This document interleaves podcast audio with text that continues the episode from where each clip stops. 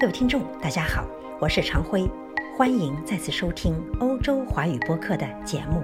今年十月二十九号，即基民盟在黑森州议会选举中遭遇失败后的第二天，德国总理默克尔宣布引咎辞职，称其完成第四任期后将不再参与二零二一年的议会大选。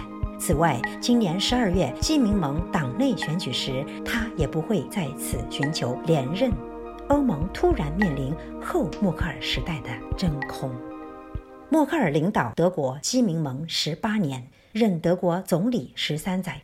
这段岁月里，他是德国的主心骨，更是欧盟铁拳人物。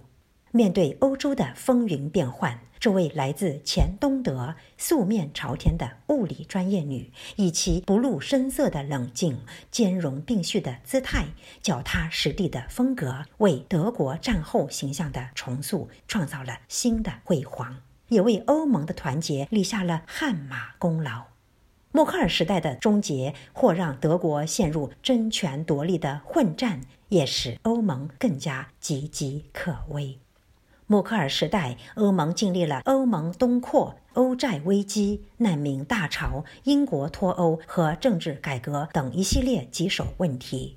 作为欧盟层面不可或缺的领引者，默克尔本着顾全大局、理性宽容的原则行事，其功绩不可抹杀。但默克尔2015年的难民政策使欧盟蒙受到各方压力和谴责。如今，难民问题赫然成为欧盟成员国离心离德的导火线，也成为默克尔不再连任的始作俑者。仔细想来，默克尔海纳难民，既有历史责任，也有现实担当，需要不同寻常的勇气。主播以为，这种高瞻远瞩的大手笔，不仅合乎欧洲传统人道主义，也顺应欧盟大家庭的理想色彩。难民潮出现后，德国社会时有右倾势力聚会，也偶尔发生过有难民参与的案件。但总体上看，德国对难民安置到位，后者并未带来社会动乱。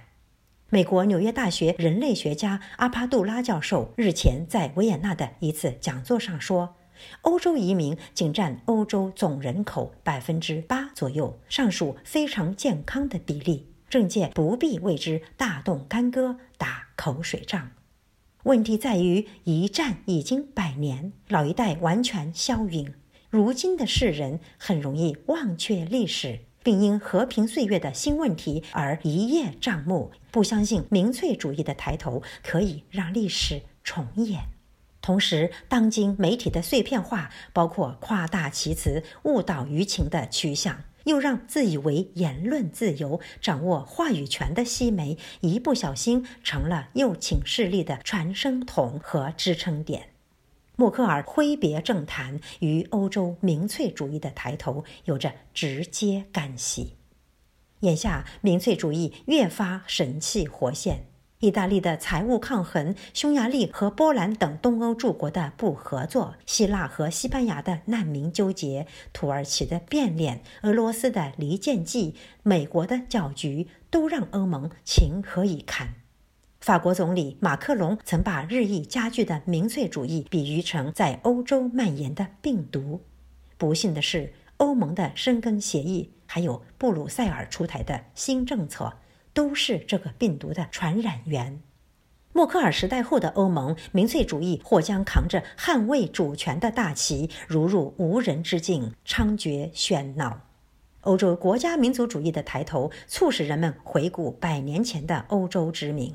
那时，欧洲殖民主子们见证了自己领地的迅速萎缩。一战之后，帝制结束，民主兴起，欧洲建立了新秩序。这不免令帝国情怀深受创伤。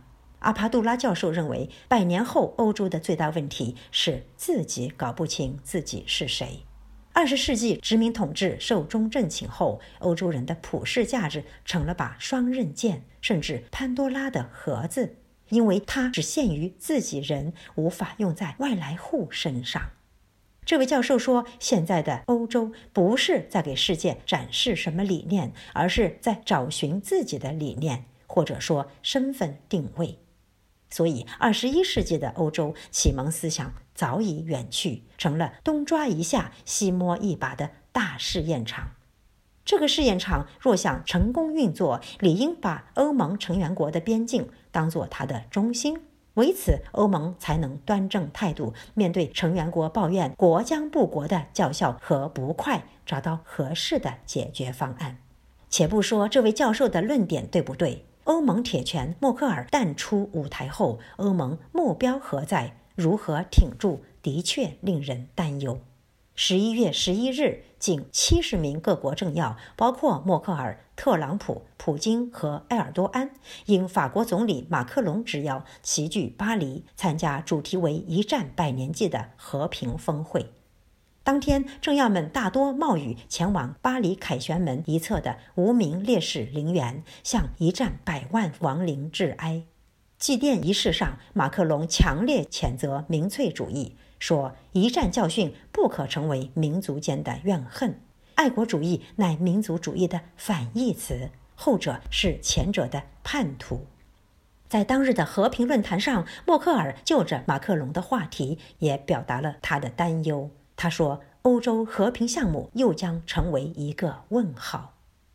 原本死对头的德法两国，在一战百年后俨然成为欧盟铁哥们。默克尔后时代的欧盟是否由马克龙主持江山？默克尔路线将被一脉相承，还是遭全盘否定？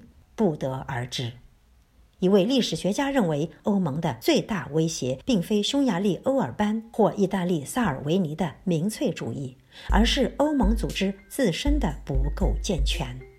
那么，即便马克龙挺身而出，力图完善欧盟机制，又能否如愿？毕竟，如今的欧盟缺的就是共识。